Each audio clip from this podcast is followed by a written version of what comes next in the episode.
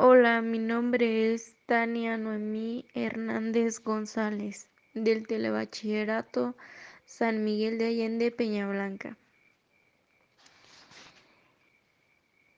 Escogí este tema. ¿Los virus están vivos? ¿Qué son?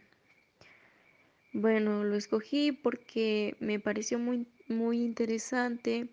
Además, tiene mucho que ver con la pandemia que estamos viviendo.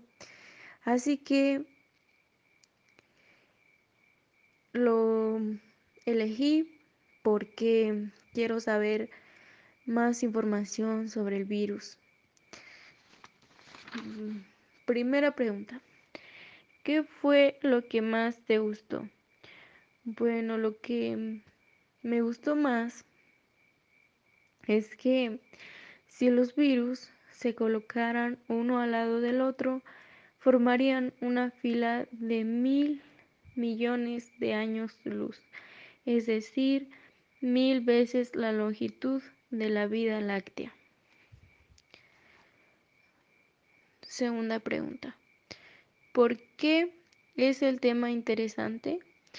Porque los virus son tan viejos como la vida misma, pero los científicos no son capaces de determinar si están vivos. Cada día tocamos centenares de millones de ellos. Tercera pregunta. ¿Qué datos te parecieron curiosos? Los virus se inscriben en nuestro ADN, influyendo en la saga humana mediante la mutación y la resistencia. Si cada virus presente en nuestro cuerpo humano alcanzara el tamaño de una cabeza de alfiler. Esos datos me parecieron curiosos. ¿Los virus están vivos? Aún no, no lo saben. Los científicos no son, son incapaces de determinar si están vivos o no. ¿Qué es la vida?